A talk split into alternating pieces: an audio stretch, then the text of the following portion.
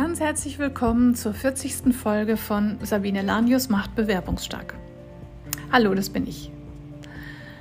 Du bist hier richtig, wenn du dich als Top-Level-Player gerade beruflich neu orientierst und deshalb wissen möchtest, was gegenwärtig auf dem Markt gefragt ist und was von dir erwartet wird als Kandidat. Es ist bekannt, dass ja bei der Auswahl von Kandidaten nicht nur fachliche, sondern auch persönliche Führungskompetenzen heute stark ins Gewicht fallen. Und deshalb werden immer mehr Kandidaten in Top-Positionsprozessen oder auch bei internen Management-Audits eingeladen, ihre Kompetenzen in Sachen Präsentation und Überzeugungsstärke in Aktion zu beweisen, sei es mit Vorträgen oder mit Präsentationen. Ja, und auf Top-Level muss man eben auch in diesem Bereich gehobenen Ansprüchen gerecht werden. Und genau deshalb unterhalte ich mich heute mit einem erfahrenen Regisseur und Speaker-Coach darüber, wie man solche Herausforderungen geschickt meistert. Und noch ganz kurz in eigener Sache, natürlich freuen wir uns über Feedback, Anregungen, Fragen und auch Likes wenn dir dieser Podcast-Folge hilfreiche Impulse gibt. Also, los geht's! Heute geht es um ein ganz spezielles Thema im Rahmen von Vorstellungsprozessen von Top-Führungskräften. Und zwar geht es darum, wie meistere ich Vorträge oder Präsentationen, die mir gestellt werden im Rahmen des Vorstellungsprozesses. Und dazu habe ich einen wirklichen Experten zu Gast. Und zwar, er ist ausgebildeter Regisseur. Auch hat er schon in ganz Deutschland verschiedene Theaterstücke und auch Showproduktionen inszeniert und ist zudem aktiv als Speaker Coach für alle Menschen, die ihr Publikum erreichen wollen. Und das ist ja vor allem in Vorstellungsprozessen oder in Vorstellungsprozessen genauso der Fall. Und ich begrüße deshalb ganz, ganz herzlich Matthias Messner. Hallo Sabine, grüß dich. Sehr schön, dass du dir heute die Zeit genommen hast. Danke. Und ich freue mich sehr auf unser Gespräch, weil du beleuchtest das wahrscheinlich von einer ganz anderen Seite. Aber um jetzt mal aus meinem Nähkästchen zu plaudern.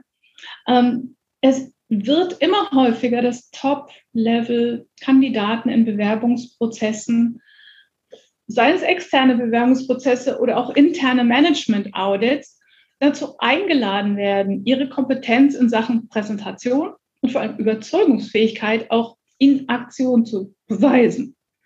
Das kann eine kleine Aufgabe sein, wie stellen Sie sich doch mal der Gruppe vor, aber das kann auch sein, wie es ein Kunde von mir letztlich hatte. Machen Sie doch, bereiten Sie doch mal einen Impulsvortrag von zehn Minuten vor, und es muss kein berufliches Thema sein, in Klammern sollte es auch nicht. Und ähm, bereiten Sie mal etwas vor. So. Also das heißt, diese Art von Präsentation werden immer häufiger abgefragt und erbeten. Und jetzt sind ja meine Coaches im Gegensatz zu den Menschen, mit denen du sonst häufig zu tun hast, keine ausgebildeten Schauspieler, sondern es sind Experten auf ihrem Fachgebiet. Was ähm, die werden mit zwei verschiedenen Settings konfrontiert. Das eine ist eben, bereiten Sie was zu Hause vor und bringen Sie es mit und führen Sie es uns vor. Das kann so ein zehn Minuten Vortrag sein zum Thema deiner Wahl. Oder das andere ist, du bist in der zweiten Runde des Vorstellungsprozesses du wirst vor Ort in einer Art Einzelassessment gebeten, dir 30 Minuten Zeit zu nehmen und einen Themenvortrag zum Beispiel zum Turnaround eines Produktionsstandortes oder so vorzubereiten. Das sind die zwei Settings. Darüber würde ich mit dir gerne reden. Zwei spannende Settings, die bestimmt einen gewissen Stressfaktor auslösen. Beide. nee, kann ich verstehen. Also hätte ich auch. Und ganz ehrlich, ich habe ja nun eigentlich mit Schauspielern gar nicht mehr zu tun die letzten Jahre, sondern fast nur noch mit Menschen, die eben ja im beruflichen Kontext vor Publikum präsentieren. Also insofern auch mit Geschäftsführern immer wieder bei auch Online-Veranstaltungen und auch ja. da erwartet man ja, dass ein Geschäftsführer weiß, in, wie er in die Kamera spricht und äh, seine Message gut rüberbringt für seine Mitarbeiter oder Kunden. Genau, das erwartet man heute. Mhm. Und ähm, es ist ja auch viel hybrider geworden, jetzt durch die ganzen äh, Dinge, die wir erlebt haben. Und deshalb wird das eben auch im Bewerbungsprozess viel häufiger abgeprüft als früher. So. Macht auch totalen Sinn. Also wie gesagt, ja. als Regisseur von solchen Veranstaltungen bin ich dann auch immer wieder gefragt, gerade die Nicht-Profis dann zu unterstützen, dass die gut rüberkommen, ja. Und, ne, ihre Botschaft gut präsentieren. Und da merke ich auch immer wieder, ja, die sind da oft überfordert, weil sie das so selten geübt haben, ne? weil das immer nur so plötzlich poppt es auf, jetzt muss ich das tun, oh Gott. Genau. Aber man kann sich darauf vorbereiten, das sollte man tun. Und deswegen finde ich super, dass du das mit dem Bewerbungsgespräch ansprichst, weil da, ja, finde ich, sollte man immer damit rechnen, dass sowas passiert, dass man dann was präsentieren muss. Ja, und vor allem, also ja, also letztlich hatte das, wie gesagt, ein Coach von mir lassen, mhm. der bei einem sehr großen, international tätigen Konzern der Pharmabranche präsent, äh, sich vorgestellt hat. Wie gesagt, es war die zweite Runde im Rahmen des Vorstellungsprozesses. Und Vorstellungsprozess hat ja schon mal gerne drei oder vier Runden. Und ähm, lass uns doch mal zuerst über das Setting sprechen. Du bekommst als Kandidat eine Einladung und in der Einladung steht, bitte bereiten Sie doch mal einen Impulsvortrag zu einem Thema Ihrer Wahl vor. Das kann beruflich sein, muss es aber nicht. Die Dauer sollte zehn Minuten sein. So, jetzt hast du den Salat. Mein Coachie hatte zum Glück relativ schnell eine relativ ungewöhnliche und funky Idee. Aber so. Das ist ja nicht die Regel. Was würdest du sagen? Was, wie sollte man so ein Thema auswählen? Wie sollte man sich vorbereiten? Wie strukturierst du sowas? Was, was, was sagst du als Profi dazu? Also über den letzten Urlaub sollte man jetzt vielleicht nicht berichten. Ne? Ich glaube, da sind wir einer Meinung. Ich bin noch gespannt und das musst du noch verraten, was dein Coachie gemacht hat.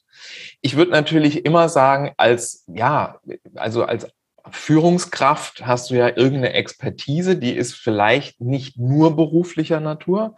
Mhm. Das ist natürlich immer klasse, wenn man vielleicht etwas, was man gut kann oder was man gerne tut, was einen auch vielleicht immer wieder schon Bestätigung gegeben hat, wenn man das erstmal als das Thema nimmt, würde ich sagen. Also etwas, wo ich mich zu Hause fühle. Mhm. Ja, wo ich auch tatsächlich einen Impuls geben kann. Ja, das kann ich ja nur bei einer Sache, die mir auch was bedeutet. Na, da habe ich vielleicht eine Erfahrung schon gemacht oder Erfahrung gesammelt und dann kann ich auch einen Impuls geben. Also das wäre für mich so das wichtigste Kriterium. Es ist für viele schwierig, wenn es nicht ein berufliches Thema ist. Aber man hat ja manchmal im Rahmen von, keine Ahnung, auch Hobbys oder Erlebnisse, die man hatte oder Dinge, die man vielleicht schon öfters mal getan hat in seinem Privatleben. Und dann kann man vielleicht daraus was ziehen, was auch für einen Impuls geeignet ist. Also Impuls heißt ja, ich gebe anderen Menschen einen Denkanstoß, etwas, was vielleicht einen Aha-Moment auslöst, wo man sagt, ach, das ist ja spannend, so habe ich das noch nicht betrachtet. Ja. Ja. So, wäre mal so der erste Ansatz. Ja, das ist noch sehr allgemein formuliert, weil ne, da hat ja jeder andere Steckenpferdchen, sage ich jetzt mal. Und dann finde ich es immer ganz wichtig, wenn man so, ich nenne das immer ein Reiseziel definiert. Also wenn man sich überlegt, okay, wer ist da jetzt mein Publikum? Ja. ja also auch wenn das jetzt eine, sage ich mal, HR-Abteilung äh, ist, die da sitzt, ist es ja trotzdem ähm, vielleicht im Vorfeld schon ein bisschen rauszukriegen, wer da sitzt. Also in was für einer Branche bin ich, bla bla bla. Also so einen gewissen Background kenne ich ja von meinen Zuschauern. Ja. Und dann kann ich darauf ja auch einen Bezug nehmen. Also es ist immer gut, wenn ich mir immer klar mache, für wen spreche ich da. Also in dem Fall gibt es kein konkretes Publikum da draußen, wie bei einer Veranstaltung. Man sagt, das sind die Mitarbeiter, das sind die Partner und Kunden oder so. Ne? Da habe ich natürlich auch ein klares Bild. In dem Fall sind es Leute, die mich bewerten sollen. Aber auch über die weiß ich ja vielleicht ein bisschen was und kann vielleicht da auch schon ein bisschen gezielter mir die vorstellen und auf die eingehen. Weil der zweite Schritt, wenn, wenn ich mir überlege, was sind deren Herausforderungen? Ja? Die müssen jetzt einen, einen Chefposten besetzen, der vielleicht gar nicht so einfach zu besetzen ist da gibt es vielleicht nicht 100 Bewerber, sondern nur, weiß ich nicht, fünf, sechs Leute, die nur in Frage kommen, weil das vielleicht nicht so ganz einfach ist, da den richtigen zu finden. Also die haben auch ein Problem. Vielleicht zahlt mein Impuls darauf irgendwie ein. Das wäre natürlich genial. Das stimmt. Ich weiß nicht, ob man das hinkriegt. So, das ist also erstmal, dass ich mir mein Publikum konkret vorstelle. Was immer sein kann, ist, die haben vielleicht wirklich 100 Bewerber und sind schon mit solchen Augen irgendwie da. Dann muss ich auch darauf praktisch eingehen und sagen, vielleicht kriege ich die irgendwie wachgekitzelt durch eine bestimmte These, die ich habe oder durch das Thema schon. Also erstmal sich auf die Kunden, also auf die Kunden meine ich, auf die auf Publikum zu fokussieren. Ja ganz wichtig. Und dann im zweiten Schritt zu gucken, was kann ich bei denen bewirken. Ne? Also kann ich die aufwecken? Habe ich ein mhm. Aha-Moment, Erlebnis für die oder gibt es irgendwas, wo die vielleicht sogar mal schmunzeln müssen? Also lachen ist schon ein bisschen viel, aber vielleicht kriege ich die sogar mit Humor schon dazu, dass sie auch mal schmunzeln müssen. Und im dritten Schritt habe ich eine Botschaft. Also für diese Zielgruppe mit der Absicht, die ich habe, gibt es vielleicht eine Botschaft. Das wäre dann praktisch die Quintessenz vom Impuls. Genau, damit wäre schon. Und hast du irgendwie eine Idee, wie, wie kann ich denn sowas gut strukturieren? Naja, ich denke immer, es ist, ist, banal und langweilig. Die Dreiteilung hilft immer. Ja, wir kennen es aus der Schule. Einleitung, Hauptteil, Schluss. Ja, aber gut, es hilft mir natürlich, Gedanken zu strukturieren. Ich denke immer in der Zahl drei. Die Zahl drei hilft mir immer super. Und bei zehn Minuten heißt es, ich habe einen kurzen Einstieg von ein mhm. paar Minuten. Da muss relativ schnell klar werden, was ist mein Thema und warum ist das interessant. Exakt, das ist der Punkt. Dieses ja. Warum. Was, what's in it for you? Genau. Genau, das ist das, was ich meine. Was, warum, warum ist es auch für diese Menschen interessant, die jetzt vielleicht den 10., 20. Bewerber da jetzt haben? Ja. Und dann im, äh, im Mittelteil kann ich das weiter ausführen. Da kann ich auch mit einer Dreiteilung arbeiten und sagen, okay, schauen wir doch mal in die Vergangenheit. Wie war das da? Wie ist es jetzt in der Gegenwart? Und im dritten Teil, wie ist es in der Zukunft? Das ja. funktioniert immer.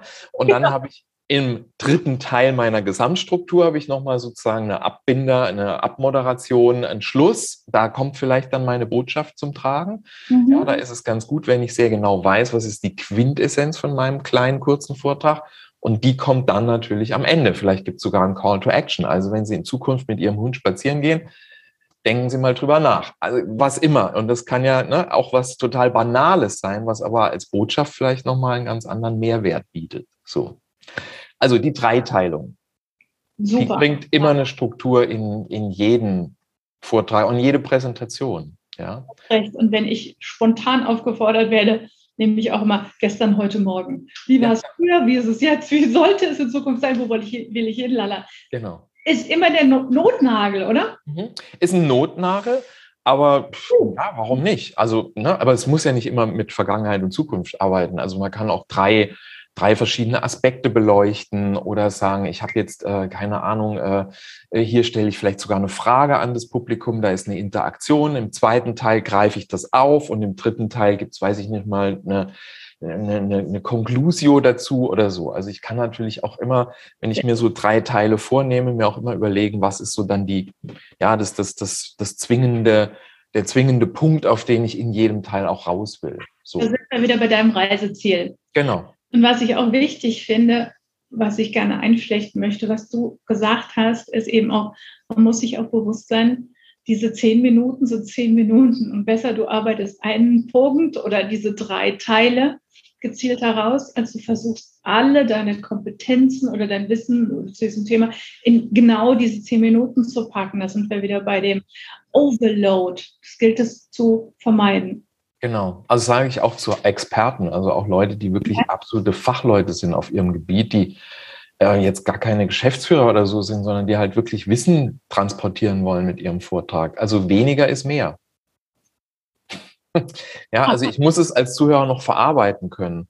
Und deswegen sage ich Zahl drei. Ne? Also nicht, ich habe sieben Bullet Points oder sieben Punkte, sondern ich habe maximal drei. Das ist eine überschaubare Zahl, das kann jeder noch verarbeiten und in zehn Minuten kann ich drei Aspekte eines Themas beleuchten. Das schaffe ich. Mehr geht aber nicht in der kurzen Zeit. Das stimmt. Wobei eine Sache jetzt in diesem speziellen Setting ganz wichtig ist, du hast gerade gesagt, wenn die was Fachliches rüberbringen wollen. Mhm. In diesem Setting tun Menschen, die, äh, äh ist es so, dass Menschen, die, besonders die, wenn sie eine, ich sag mal, eine, eine MINT-Ausbildung haben, also was Fach, ähm, mhm. Mathematik, Ingenieurwissenschaften, ähm, Naturwissenschaften. Äh, Technik.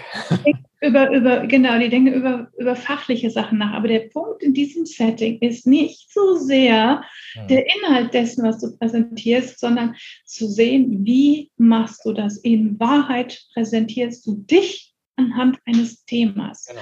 Und dessen musst du dir immer bewusst sein. Genau, das ist genau der Punkt, warum ich am Anfang sagte, nimm ein persönliches Thema, für das du brennst. Ja. Also nimm ein Thema, was dich auch selber wirklich beschäftigt, bewegt, mit dem du dich auch vertraut gemacht hast und zu dem du wirklich auch was zu sagen hast. Und dann geht es tatsächlich natürlich um deine Persönlichkeit und nicht unbedingt um Fachwissen. Genau, das ist der Fokus. Also was, ich, was ich da immer empfehlen kann, ist sich TED Talks anzuschauen. Ja? TED, ja. TED Talks ja. sind eben genau manche Gedankentanken-Videos, die man auch noch so kriegt von früher, sind auch ganz klasse. Da geht es eigentlich auch immer drum, meistens sind es wirklich Experten, Fachleute oder auch Leute, die in ihrem Leben was Bestimmtes einfach erlebt haben, die was sehr Persönliches berichten. Ja oder die ein sehr ja, wichtiges Statement einfach in die Öffentlichkeit bringen wollen. Und deswegen finde ich TED Talks eine sehr, sehr gute Anregung. Und die haben auch immer eine gute Struktur. Also man muss sich immer klar machen, jemand, der bei einer TED Talk Bühne ähm, spricht, also das weiß ich von den Veranstaltern hier aus Deutschland, die lassen niemanden einfach frei reden, sondern der wird immer gecoacht. Ja. ja. Er hat immer auch eine klare Struktur. Das stimmt. Und soweit ich weiß, dürfen die ja auch nicht, auf keinen Fall länger als 17 Minuten reden. 18, genau, ja. 18 Minuten, aber auch das ist unterschiedlich. Also die haben ja auch gesagt, wenn jemand ein Thema hat, was jetzt nicht so mega spannend ist oder was keine 18 Minuten trägt, der spricht manchmal auch nur sieben oder zehn Minuten. Also das wird ganz klar festgelegt. Deswegen TED Talks sind eine super Anregung. Ja, und ja. Ähm, ich habe auch noch eine schöne Übung, die man unbedingt für sich machen sollte, wenn man eben wirklich nicht geübt ist, vor Publikum zu sprechen. Das ist die Sprechdenkenübung von der Vera Birkenbiel.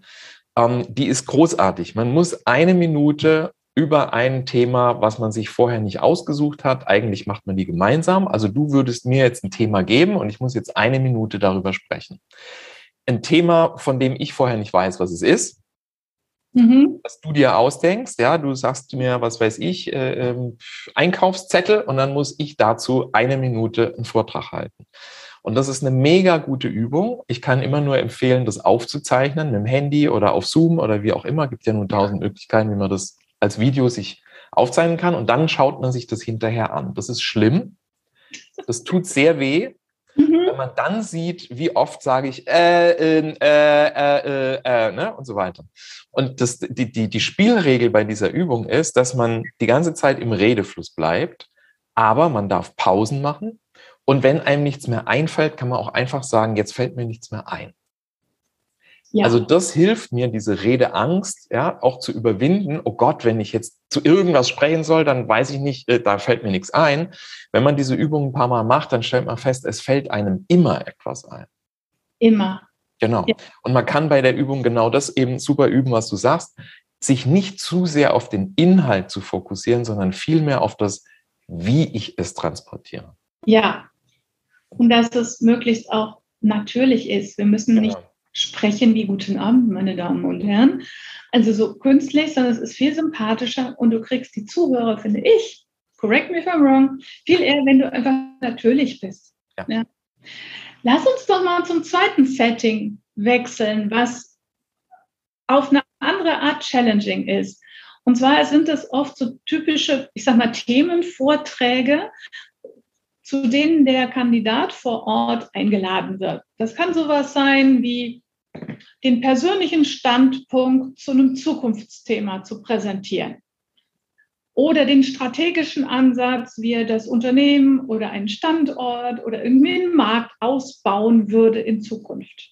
In der Regel ist es so, der bekommt das Thema vor Ort also mitgegeben. Er hat dann eine Vorbereitungszeit zwischen 30 bis 60 Minuten sehr häufig. Die anschließende Vortragszeit ist so zwischen 10 und 30 Minuten. Das ist ja ein ganz anderes Setting. Da musst du ja viel schneller dir einen Inhalt und eine Struktur und, wie du sagst, ein Reiseziel einfallen lassen. Was rätst du da? Wie kann man diese kurze Zeit sinnvoll nutzen? Wie würdest du das, was würdest du mir empfehlen? Also ich würde auf jeden Fall gucken, ähm, was ist so die Quintessenz. Ja, also ich finde es immer gut, wenn man sich überlegt, worauf läuft es raus. Also wenn ich argumentieren soll in eine bestimmte Richtung und ich soll am Ende praktisch meine Zuhörer davon überzeugen, dass es sinnvoll ist, diesen Standort zu verlegen oder whatever.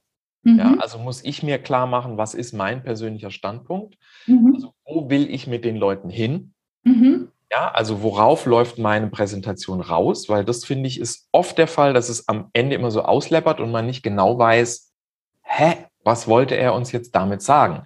Also ja. deswegen finde ich es ganz wichtig, mit dem praktisch mit dem Ziel auch hier wieder eine Zieldefinition, damit anzufangen, zu sagen, okay, am Ende möchte ich, dass klar wird, warum wir das tun oder dass wir das tun, dass ich dafür bin und so weiter. Mhm. Und das vielleicht schon mal in so eine Botschaft, ne? also in so ein, zwei Kernsätze zu gießen. Und ja. das mache ich noch, bevor ich mit dem ganzen anderen Wahnsinn anfange.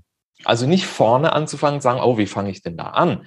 Ja, mhm. äh, äh wie ne? und, und dann irgendwann ist mir nicht klar, ach so, ja, worauf will ich denn raus? Also erstmal, worauf will ich raus? Was ist meine Meinung? Was ist mein äh, Stand, Standpunkt dazu? Und dann kann ich mir überlegen, wie komme ich jetzt argumentativ dahin?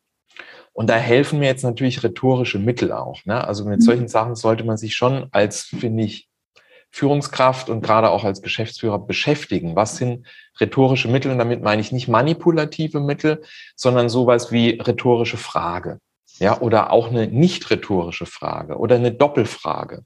Also wie kann ich auch mein Publikum zum Mitdenken animieren? Und darüber kann ich eben sehr gut dann auch meine Argumente führen. Wenn ich sage, Sie denken doch jetzt sicher das und das. Das Gegenteil ist der Fall. Also ich präsentiere nicht gleich die Zahlen, sondern mhm. ich frage erstmal ab, ob wirklich real oder auch indirekt, wo ist der Standpunkt der anderen? Was denken die oder was wissen die überhaupt darüber? Und dann kann ich die einzelnen Punkte, die ich habe, ganz anders präsentieren. Und dann ergibt sich auch eine Struktur. Ja, ja. wenn ich in einem Dialog mich wähne und nicht in einem, ich muss alleine reden, reden, reden. Ja, ja, ja, ja. Und das darf man auch im Rahmen eines Vorstellungsprozesses machen. Also es ist durchaus da auch genehm, die Leute. Die das ist Rhetorik. und das wollen ja sehen. Ist jemand rhetorisch fit und kann ja. argumentieren oder hält er nur einen Vortrag, der an uns abperlt? Braucht keiner. Das stimmt, da hast du völlig recht. Aber oft mhm.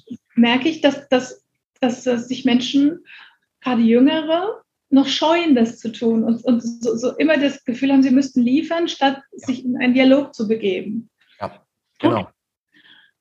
Jetzt ist es ja typischerweise so, wenn eben jemand, wenn das Programm so ist, da hat der Kandidat jetzt seinen Vortrag gehalten, der ist dann der sagt dann ja nicht vielen Dank für eure Aufmerksamkeit und auf Wiedersehen, sondern in der Regel ist es ja so, dass du als Kandidat dann mit Fragen ich sag mal, der, zum Beispiel der potenziell einstellende Geschäftsführer fragt dich dann Dinge. Das freundliche Fragen sind konstruktive, aber auch kritische Fragen. Und auch da geht es ganz oft nicht darum, um das Inhaltliche, manchmal ja, aber manchmal geht es auch darum, wie gehst du denn damit um, wenn du mal gechallenged wirst, weil auch das ist ja Situationen, die eine Führungskraft aushalten muss.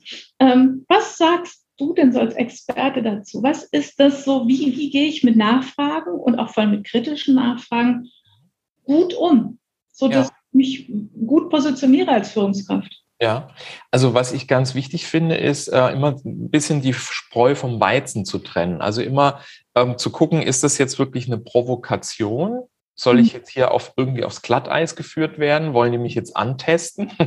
Oder ist es eine ernst gemeinte Frage, die tatsächlich ja auch einen inhaltlichen Aspekt irgendwie ne, beleuchtet? So.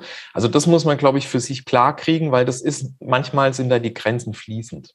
Ja. Und da muss man aufpassen, weil gerade weil man ja sich so im, äh, im Rampenlicht sieht, ne? also ne, alle gucken auf mich, jetzt muss ich liefern, liefern, wie du so schön sagtest, mhm. dass man dann schnell das Gefühl hat, oh, jetzt werde ich hier provoziert. Ja, jetzt soll ich, ähm, das ist vielleicht gar nicht gemeint.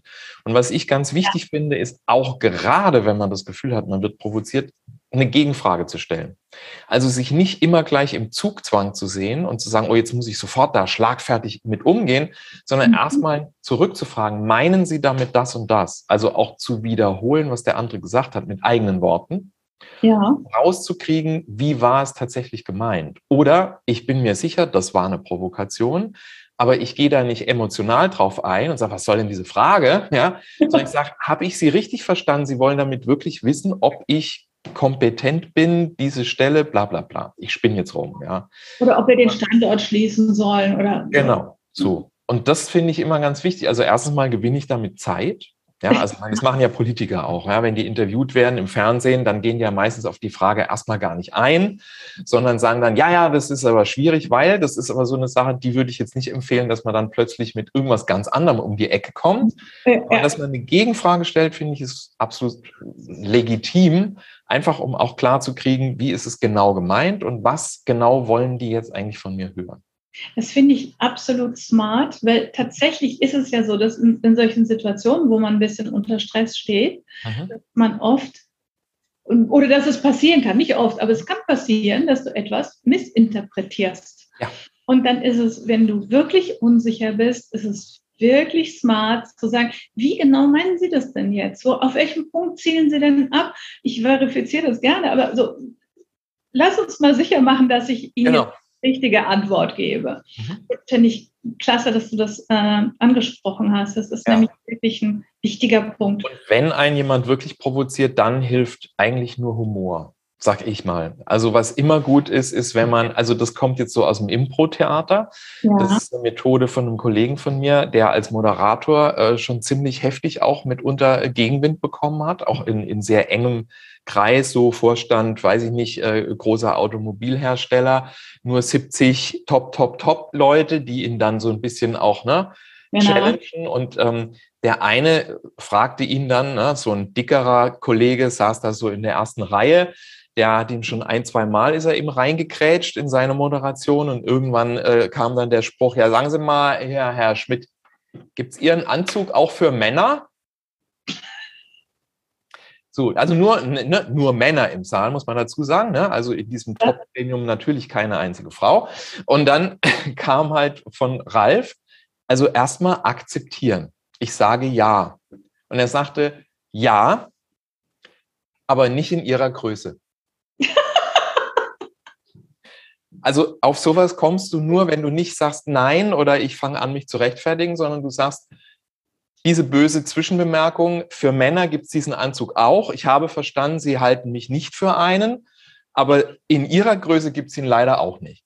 Also das ist jetzt schon die hohe Kunst der Schlagfertigkeit, aber die Basis ist, dass ich mit Humor akzeptiere, was der andere gesagt hat und ihm erstmal zustimme und sagen, Sie sind doch überhaupt nicht der richtige Mann für diesen Kann sagen, ja, absolut, aber Sie müssen erstmal einen besseren finden. Ja, ich spinne jetzt rum. Aber ne, also mit Humor und mit dem ich akzeptiere, was Sie mir hier an den Kopf werfen, ich biege aber in die andere Richtung ab. so. Ist eine Möglichkeit, aber das muss man tatsächlich üben, vielleicht auch mal so im kleineren Kreis. Das ist schon die hohe Kunst, wenn man das dann in so einer Situation beherrscht. Was die, der Anfang ist, ist zu, zu denken und zu sagen, ja, so. Und dann äh, kommen dir automatisch ganz andere Gedanken, als wenn du denkst, du, nee, der.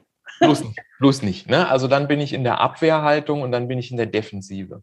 Ja, und dieser Moment, wo ich zustimme, bin ich schon mal äh, immer noch im Rennen. das stimmt. Und wenn dir so ein Spruch einfällt, mhm dann hast du automatisch die Sympathie aller anderen 69. Äh, so war es ja auch. Also ich meine, die haben natürlich ihren Kollegen dann äh, ausgelacht und äh, meinen Kollegen äh, Moderator gefeiert, ja, weil sie den ja kannten mit seinen blöden Bemerkungen und ihn auch nervig fanden. Und da hat er endlich mal eins auf den Deckel gekriegt. Der hat dann auch nichts mehr gesagt. Da war dann auch Ruhe im Kuhstall, ja. Aber gut. Aber du hast gerade ähm, mir quasi den Ball hingelegt für die nächste Frage. Und zwar dieses ja zu sagen oder zu denken, oh nein, bitte bloß nicht. Ähm, das ist ja allein schon, dass du es denkst, führt dich ja in körpersprachliches Verhalten. Und das Thema Körpersprache gehört für mich zu 51 Prozent zu jedem Vortrag dazu.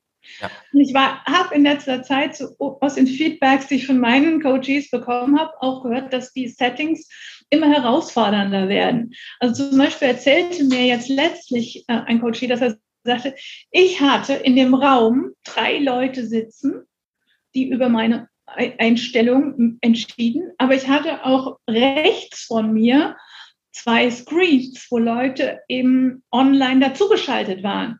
Und dann hatte ich da noch hinter mir die Leinwand und vor mir ein Laptop-Screen, wo, wo meine Präsentation, das war eben eine dieser vorbereiteten Reden, zu sehen war. Das ist ja nun eine ganz schöne Überforderung. Aber Körpersprache ist ja weißt du ja, wissen wir alle, total wichtig. Was empfiehlst du so zum Thema Körpersprache? Wie kriegt man das in so einem Vorstellungsgespräch, wo man ja per se durchaus in der Anspannung ist? Wie kriegst du das gut in, geregelt? Ja, äh, hm, gute Frage. Aber da stecken jetzt zwei Fragen drin. Okay. Also das eine ist die Körpersprache. Also was ich immer nur ähm, raten kann, ist, dass man seine Hände laufen lässt. Ja, also dass man sich nicht festhält, ja, also auch nicht unbedingt so. ja, dass man also nicht, also ich, ne, wenn ich mal weiter weggehe, also dass man sich also auch nicht wie ein Fußballer irgendwie oder, ne, also auch schon gar nicht in Hosentaschen. Also das würde jetzt so, so ein bisschen suggerieren, der nimmt das alles nicht so ganz ernst. Was ich wichtig finde, ist, dass ich beim Reden meine Hände einfach mitlaufen lasse. Und dann kann ich Dinge auch besser erklären. Dann kann ich auch sagen, als erstes machen wir das, dann machen wir das, dann machen wir das. Oder wenn Sie mal in die Perspektive nach vorne, keine Ahnung. Also Hände, finde ich, sollte man einfach so gut es geht mitlaufen lassen und eben nicht festhalten, weil das hat immer was Verkrampftes. Das hat immer so was von, der lässt nicht wirklich los. Ja. Der ist locker, derjenige. Ja. Ne? Und das ist nicht die Assoziation, die wir erzeugen wollen. Nee, die wollen wir natürlich nicht. Also insofern würde ich sagen, immer, und das muss man auch üben, ne? man muss wirklich, also gerade ich sage nur, Sprechdenken, die Übung ist super. Ich schlage ein Buch auf, nehme mir ein Stichwort, ich tippe blind auf einen Begriff, auf ein Wort und dann halte ich dazu eine Rede und dann kann ich alle diese Sachen üben. Wie stehe ich da? Ne? Und ich brauche ein bisschen eine höhere Energie. In dem Moment, wo ich vor Publikum spreche, bin ich sozusagen so ein kleiner Quantensprung etwas energetischer.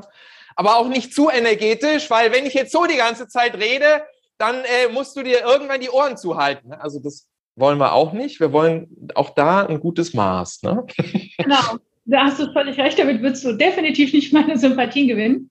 Ja. Aber das ist ein guter Punkt. Ich habe es eben auch bei dir gesehen. Ich habe mal gelernt, wenn du von der normalen, also wenn du vom Fußballpublikum redest, hast, kannst du natürlich eine große Gestik machen. Ähm, wenn du von der normalen Gruppe redest, was wir in diesem Kontext der Regel tun, dann sollten die Bewegungen im, im, Rahmen deines Rumpfes sein, also so zwischen Schulterhöhe und Hüfthöhe. Und ich finde, das ist so als Orientierungsrahmen, ähm, wie du siehst, neige ich auch ja, dazu. Das gibt Weil auch alles, alles unterhalb des Beckens ist irgendwie merkwürdig, wenn ich da jetzt, ne? also es ist auch schon nicht mehr im Bild. Also insofern. Genau, alles über den Schultern ist sehr dramatisch ja. Ähm, und kann overdone wirken. Und alles so, was in diesem Rahmen ist, unterhalb der Schultern, oberhalb der Hüften ist, finde ich so dieses, wie du sagst, es ist dieses Mitlaufen.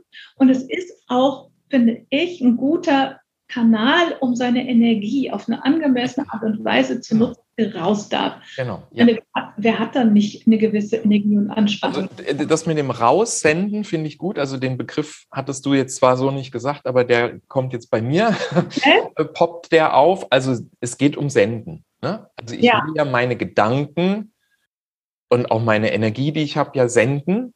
Deswegen ist es eben klasse, wenn meine Hände mitsenden. Und deswegen meine ich, ich brauche einen kleinen Quantensprung, etwas mehr Energie, um zu senden. Und das muss ich genau abstimmen mit dem, was im Raum ist. Wenn da nur drei Leute sitzen und der Raum ist klein, dann ist es weniger Energie. Größerer Raum, mehr Energie.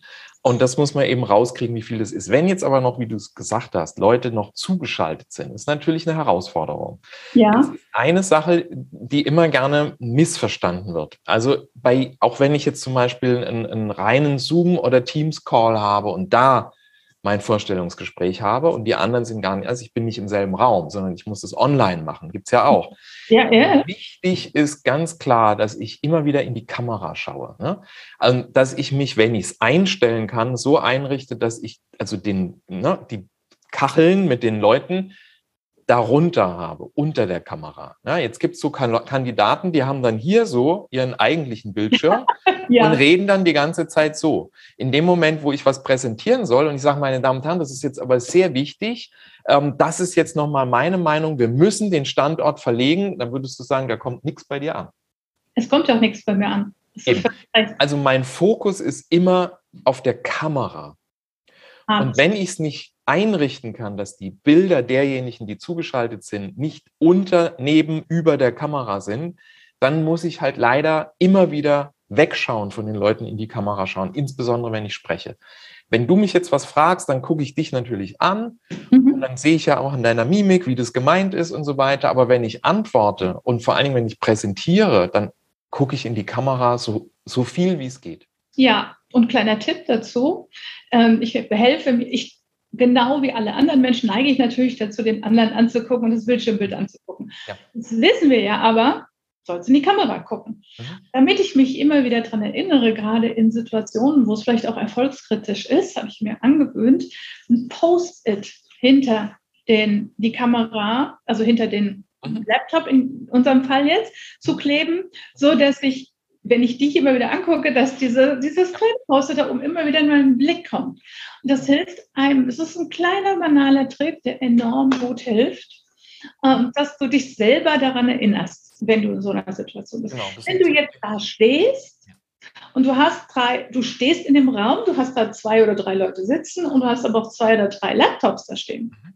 ist mein Ansatz, dass ich, dass ich mir sage, ich habe das selbst schon ein paar Mal erlebt, nicht in Vorstellungsgesprächen, aber wenn ich beim Kunden war, ähm, dass ich mir gedacht habe, jeder Laptop ist für mich wie ein Mensch. Und meine Grundregel ist immer, correct me, wenn du das anders empfiehlst. Ja, meine Grundregel, ich habe mir vorgestellt, das sind Menschen. Und ich habe als Idee immer, wenn ich was präsentiere, gucke ich immer von rechts nach links jeden einmal an. Nicht ständig, aber so, wenn ich einen wichtigen Punkt mache, hole ich die ab. Ja. Finde ich gut. Absolut, aber ich würde halt dann immer gucken, wo ist die Kamera. Ne? Also wenn da ein Bildschirm steht, ja. so ein Vorschau-Monitor, klassisch wie bei einem Event auch, wo ich die Leute alle sehe, die zugeschaltet sind, aber die Kamera, sagen wir mal, die Leute sind alle da, aber die Kamera ist halt da, dann kann ich ja. da mal zwischendurch gucken, vor allen Dingen, wenn jemand redet oder wenn ich einen blöden Witz gemacht habe und gucken will, ob das irgendwie bei denen auch angekommen ist, dann kann ich da mal kurz hinschauen. Aber 80 Prozent ist dann da, wo die Kamera oder die Kameras sind. Und wenn die ein Laptop sind, dann gebe ich dir vollkommen recht, dann gucke ich natürlich auf diesen Laptop. Und ich habe halt noch Leute, die da sitzen. Ne? Wenn du sagst, da sind drei, vier Leute im Raum, dann muss ich halt ne, ein bisschen geteilte Aufmerksamkeit die anspielen und ja. mit denen reden, aber die anderen darf ich nicht vergessen, mit denen muss ich halt auch zwischendurch kommunizieren. Und ich glaube, je offener man damit umgeht, umso besser. Also, dass man sagt, ja, meine sehr verehrten Damen und Herren, auch Sie zu Hause an den Geräten, wie es immer so schön früher heißt im Fernsehen, ne? ähm, also da kann man ja mit Humor auch damit umgehen, dass man eben seinen Fokus leider teilen muss. Das ist eine Herausforderung, aber trotzdem muss ich mich immer wieder dran erinnern, die gibt's ja auch noch. Und die stimmen ja. vielleicht mehr über mich ab als die drei, die hier sitzen. Man weiß es nicht. You never know. Auf jeden Fall stimmen sie, sind sie ja mit wichtig, sonst wären sie ja nicht da. Genau. Und wenn es nur ist, um dich zu testen, genau. wie gut du mit dieser Situation umgehst. Und Nee, weil ich meine, die Situation hast du ja im, im, im Alltag auch. Du hast ein Meeting, da sitzen drei Leute drin und dann hast du Videokonferenzschaltung mit nochmal fünf Leuten in China. Ja. Äh, da musst du doch als äh, Führungskraft auch mit klarkommen. Also, ne? deswegen finde ich, kann man das nicht früh genug üben, dass man eben mit der geteilten Aufmerksamkeit auch ganz offen spielt und sagt, so, das war jetzt für Sie hier und jetzt nochmal für Sie da. Also ich wende mich auch diesen Leuten ganz bewusst zu, damit die auch das Gefühl haben, ah, wir spielen mit, wir sind dabei, wir gehören dazu. Du hast völlig recht.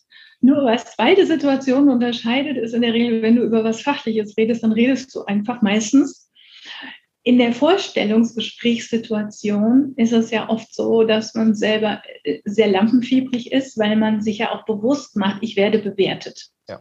Nicht, dass du das nicht sonst auch wirst, aber in der Regel äh, verdrängen wir dieses Bewusstsein dazu ja dann, so im Alltag, im Berufsalltag. Ähm, und abschließend würde ich dich gerne zu dem Thema Lampenfieber nochmal fragen. Ein Bewerbungsprozess bringt Lampenfieber mit sich. Und gerade dann so ein Setting, wie wir es gerade besprochen haben, kann auch nochmal das Lampenfieber ordentlich nach oben bringen. Ähm, was würdest du denn also als Profi empfehlen? Wie kriegt man das so für sich ganz gut in den Griff? Gibt es da irgendwelche Geheimtipps? Nee, also auch die absoluten Profis, also auch echt Profi-Speaker, die ich kenne, die wirklich regelmäßig auf der Bühne stehen und ähm, also so wie zum Beispiel mein Kollege Herr Schmidt, der ja mega schlagfertig sein kann, ja. der hat Lampenfieber. Wenn der einen Auftritt hat, und das muss noch nicht mal ein wichtiger Auftritt sein, der hat Lampenfieber. Das gehört einfach dazu. Also ich glaube, man muss erstmal grundsätzlich davon ausgehen, dass man das nicht abschalten kann und ich ja. würde sogar sagen, dass es bis zum gewissen Grad auch gar nicht gut ist, das abzuschalten. Eine gewisse Es geht ja um Adrenalin. Ne? Also Lampenfieber produziert ja Adrenalin und wir sind in einem höheren Bewusstseinszustand, sage ich jetzt mal. Ne? Also wir kriegen mehr mit. Das ist uns dann auch mal unangenehm, weil wir Dinge plötzlich sehen und wahrnehmen, die wir sonst vielleicht gar nicht sehen. Ja? Schon, mhm. dass, dass einer sein Handy rausgezückt hat, bringt uns schon zum Wahnsinn. Ja, wieso guckt er jetzt auf sein Handy? Bin ich langweilig? Bin ich schon durchgefallen? Oder ne? so. Das sind so die übereiferten Dinge, die einem dann durch den Kopf gehen. Also was man auf jeden Fall braucht für so eine Situation, ist dieses etwas höhere Energielevel. Dafür ist Lampenfieber gut. Aber wenn ich dann kopflos werde und einfach nicht mehr weiß, was ich vorbereitet habe oder jede Frage irgendwie missverstehe und so, dann muss ich tatsächlich für mich mal üben, wie ich mein Lampenfieber besser in den Griff bekomme. Und das passiert am ehesten, wenn ich mich äh, körperlich erde. Ja, also gerade in so Fachthemen, wir sind dann immer im Kopf, ja, wir sind immer in den Inhalten, immer im Content und sich einfach mal so ein bisschen runter zu tunen. Und das kann ich gut machen, wenn ich unbeobachtet bin, ne, bevor es losgeht, in irgendeinem ja. Raum, wo ich meine Ruhe habe, einfach mal ein paar Atemübungen zu machen, einfach mal ausatmen. Ja, das ist schon viel. Also die meisten Leute gehen auf die Bühne, sind schon angespannt und auf die eingeatmete Luft atmen sie dann nochmal ein und dann bin ich, also dann bin ich atemlos. Also da fehlt mir schon die Puste. Also erstmal ausatmen und das am besten mit so einem Sch oder mit einem und sowas muss ich für mich vorher, wenn ich weiß, ich bin gefährdet, Lampenfieber zu haben, muss man sowas auch für sich vorher üben. Das macht keinen Sinn erst ja. am Tag X. ja? ja. Und sich mal so ein bisschen schlau machen. Bei mir auf der Website gibt es einen Post, da geht es nur um Lampenfieber und Redeangst. Da gibt es jede Menge wunderbare Tipps, die man noch machen kann. Ich ja. gebe dir gerne den Link. Ja, den können wir gerne unter dem Podcast posten in den Show Notes. Also um, ja. jeder, der daran interessiert ist, Show Notes gucken. Genau. Ähm, und, dann, dann gibt es im Blogpost. Gibt es natürlich auch meinen roten Faden da. Das ist also zum Thema, wie strukturiere ja. ich eine Rede und wie finde ich mein Reiseziel. Na, also das gerne in die Show Notes packen. Ja. Ich sage das nur, weil das führt jetzt ein bisschen weit. Also das Lampenfieber-Thema ist für jemanden, der darunter wirklich leidet, ein Prozess, ein langwierigerer Prozess. Das kriege ich nicht mit einem Trick irgendwie abgeschaltet, sondern ich muss leben, mit meinem Lampenfieber produktiv umzugehen. Das ist es. Und ehrlich, äh, kenne ich genauso. Mhm. Und ich habe ja nun ähm, auch jetzt schon inzwischen in über 20 Jahre Erfahrung hinter mir, wo ich dann eben auch immer wieder Strategie-Workshops moderiere. Mhm. Ähm, du stehst vor einer Gruppe von Leuten, die auch irgendwie unter under pressure sind. Das ist kein mhm. Vorstellungsgespräch, aber mhm. das ist eben, du gibst denen auch Input, du musst die Gruppe auch managen. Ja. Und ähm, ich hatte früher dolleres Lampenfieber als heute. Nichtsdestotrotz gibt es heute immer noch keine Veranstaltung, wo ich das nicht habe. Ja. Was ich mir aber angewöhnt habe, außer dem Reframing, wie du es gesagt hast, dieses Ich akzeptiere es, dass es dazugehört, mhm. habe ich auch noch einen kleinen Trick. Ich weiß nicht, ob du den auch machst, sondern ich suche mir, wenn ich anfange, im Raum einen Punkt, mag es ein Bild sein, mag es eine Uhr sein, mag es eine Statue, Statue sein, die darum steht, äh, irgendetwas, also einen visuellen Anker, wie wir das nennen, wo ich, wo ich vorher mit mir vereinbare. Und immer wenn ich da drauf gucke, atme ich tief durch. Und das bringt mich total runter. Oder manchmal sage ich auch, und immer wenn ich da drauf gucke, erinnere ich mich dran, dass ich zwei Drittel meiner Sprechgeschwindigkeit, also dass ich den Zuhörern Zeit gebe zu denken. Und sich so einen Raumanker zu schaffen, das ist das. Und immer wenn ich auf dieses Fenster gucke, denke ich mal dran, einmal atmen, langsamer reden. Das hilft dir selber. Für, mir hilft es enorm, das so zu, rüberzubringen, wie ich es rüberbringen möchte. Also was ich, was ich daran super finde, ist, also ich, das, das kenne ich auch, das halte ich auch mit Schauspielern immer wieder, wo ist dein Fokus? Ja. Ne? Also, dass ich einen Punkt im Raum mir suche, wo ich so eine Ruhe finde. Ja. Ähm, ja. Finde ich total gut. Was ich super finde, ist, dass du es auch mit was Konkretem verbindest, wie dann, wenn ich da hinschaue, rede ich auch langsamer oder so. Das mhm. finde ich auch klasse. Was man auch machen kann, ist, dass du diesen Fokus auf einen, zum Beispiel auf eine Person im Raum legst. Ja, wenn du merkst, du fängst an zu sprechen und da gibt es einen, der dir freundlich zulächelt und der dich immer freundlich unterstützt als Zuhörer, Zuschauer, dann würde ich mir zum Beispiel so jemanden auch vorstellen als Bezugspunkt. Ja, also ich gucke die anderen auch an, aber ich habe trotzdem immer wieder ihn, weil ich da mich irgendwie so zu Hause fühle, sage ich jetzt mal. Also ja darum geht's ja letztendlich, ne? dass ich mir einen Punkt suche, wo ich mich so ein bisschen erden kann. Das, was ich auch körperlich ja, genau. meinte. Ne? Also auch, auch noch so ein Ding ist, dass ich wirklich auch merke, wo ich stehe, wo meine Füße sind, da bin ich. Ja, also auch solche Sachen, wie stehe ich? Also, ne, wenn ich jetzt äh, so auf einem Bein nur stehe, das andere übergeschlagen, bin ich wackelig, da habe ich keinen richtigen Standpunkt. Also ich stelle mich aufrecht hin und genau. bin erstmal auf beiden Beinen. Das Gewicht ist gleichmäßig und da merke ich schon, das erdet mich. Mit solchen Sachen kann ich mich auch so ein bisschen runtertunen. Was du auch noch sagtest, war das mit dem Schnellreden. Da würde ich mhm. natürlich eine Sache noch unbedingt gerne loswerden. Okay, gut. Äh, vielleicht so zum Schluss. Wow. ähm, was ich immer wieder erlebe, ist, und das passiert mir auch, dass wir eben ohne Punkt und Komma reden. Mhm. Ja, also wir fangen einen Satz an, ähm, haben eigentlich den Gedanken schon zu Ende, aber wir reden noch weiter, weil wir denken, wir müssen ja liefern, liefern, liefern, hatten wir vorhin schon. Das heißt, ich bleibe mit dem Satzende mit der Melodie oben und äh, jetzt könnte ich eigentlich mal einen Punkt machen, aber ich bleibe immer noch oben und ich rede immer noch weiter und jetzt muss ich irgendwann auch mal Luft holen. Ich mache aber immer noch keinen Punkt, sondern rede immer noch. Und das ist so eine Art Aufzählung. Ja, also für mich als Zuschauer wird es dann immer schwieriger zu folgen, weil ich nie eine Pause habe, in der ich mitdenken kann. Und was man wirklich üben muss, ist eben wirklich Pausen zu machen. Und dann auch wirklich mit der Satzmelodie auf den Punkt runterzugehen. Ich ja. übertreibe es jetzt gerade ein bisschen. Also Aber gerade wenn ich ein Statement habe, gerade wenn ich jemanden überzeugen will, also das ist ja auch ein rhetorisches Mittel, die Pause. Wenn ich will, dass es beim anderen wirklich ankommt und der das mitdenken kann, was ich ihm sage, dann muss ich auf den Punkt sprechen. Und auf, Pause. auf den Punkt zu kommen.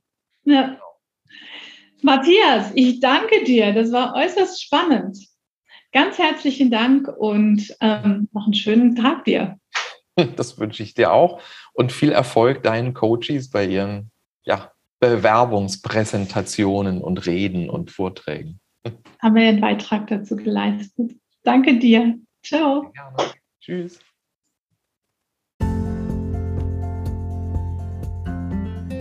Schön, dass du bei Folge 40 von Sabine Lanius macht Bewerbungsstark mit meinem heutigen Gast Matthias Messmer zugehört hast.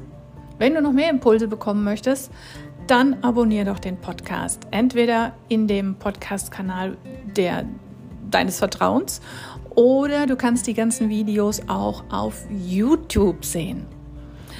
Ich wünsche dir auf jeden Fall viel Erfolg und noch einen kleinen Tipp. Wenn du gerade dabei bist, dich zu bewerben, kann dir mein kostenfreier Guide mit den elf Einleitungssätzen, mit denen du Bewerbungsanschreiben beginnen kannst, auch hilfreich für dich sein. Lad ihn einfach auf meiner Seite herunter. Meine Seite heißt sabine-lanius.de und du findest ihn unter dem Punkt kostenfrei. Ich freue mich von dir zu hören und wünsche dir viel Erfolg bei deiner beruflichen Neuorientierung. Tschüss.